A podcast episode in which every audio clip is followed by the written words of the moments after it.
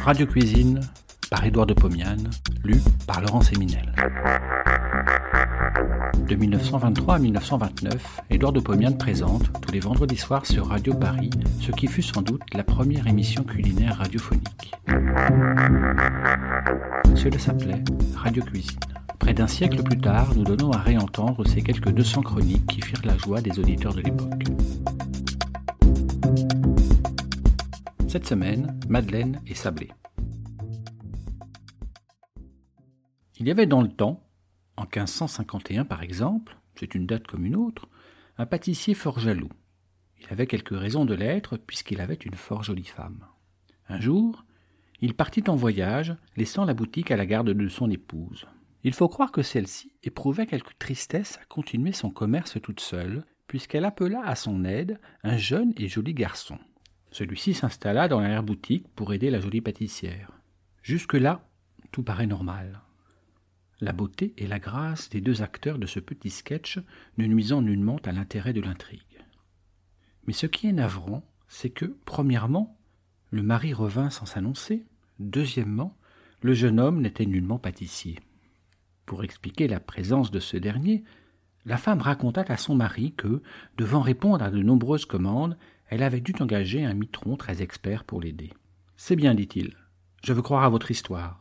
Mais si ce jeune pâtissier ne m'exécute pas sur le champ dix-huit gâteaux, je le transperce de ce couteau-là, et je vous tranche ensuite la gorge, madame. Ceci dit, il se retira. La dame en fit de même en tremblant. Seul, le faux mitron resta devant la farine et le sucre. N'ayant jamais su faire le gâteau, il se prépara à la mort. Pour ce, il se mit en prière et invoqua sainte Madeleine qui comprend si bien ceux qui ont péché. Celle-ci lui apparut et confectionna les dix-huit gâteaux en un tour de main.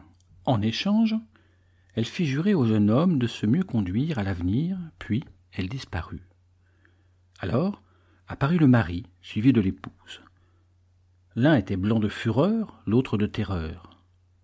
Le mitron, souriant et transfiguré par la grâce, présente ces gâteaux qu'il nomme des madeleines. Il ne fut pas tué, ni la pâtissière non plus. Mais pour que cette histoire finisse en pleine morale, le jeune homme quitta la pâtissière et la boutique. Dans la suite, il devint un grand saint, saint Honoré, patron des pâtissiers. Je ne voudrais pas jurer de l'exactitude des faits que j'ai avancés. Je les ai lus dans un livre intitulé Le pâtissier de Bellone, écrit par un aussi fin écrivain que grand savant, Charles Nicole, qui fut honoré il y a quelques années du prix Nobel de médecine. De mon histoire, je ne retiens qu'une chose. C'est que les madeleines doivent être très rapidement faites. Or, si l'on s'en rapporte au livre de pâtisserie, on y dit qu'il faut battre longuement la farine, le sucre et les œufs. Je romps avec cette tradition et vais faire devant vous, le plus rapidement possible, une douzaine et demie de madeleines. Madeleine. J'ai pour cela dix-huit moules à madeleine. Si vous n'en avez pas, faites les gâteaux dans des moules à tartelettes. Cependant, les madeleines perdront de leur charme. Aussi, je vous conseille de faire l'achat de moules spéciaux. Ce n'est pas une ruine, car ils dureront toute votre vie. J'allume le four à gaz, je graisse au pinceau l'intérieur des moules avec du beurre fondu. Je vais maintenant faire la pâte. J'ai devant moi deux œufs, 120 g de farine, 120 g de sucre en poudre, 120 g de beurre, une cuillère à café de levure chimique, une cuillère à café d'eau de fleur d'oranger et une pincée de sel. J'ai sur la table une petite terrine et un bol. Je casse les œufs. Je vide les blancs dans le bol et les jaunes dans la terrine.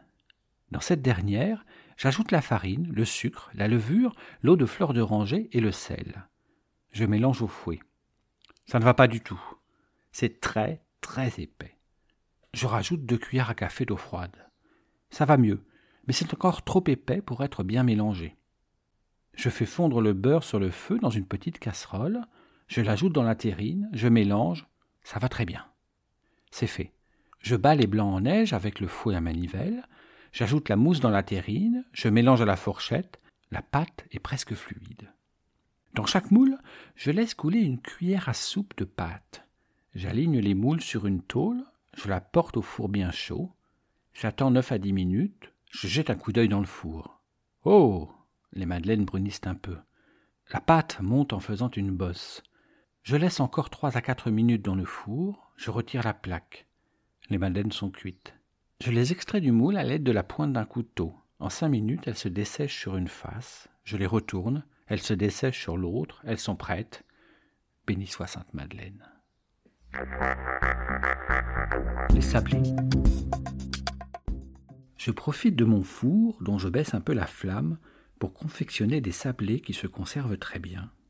Dans une terrine, je pose 125 g de farine, 100 g de beurre frais, 70 g de sucre en poudre, un zeste d'un citron coupé fin, deux jaunes d'œufs, une pincée de sel.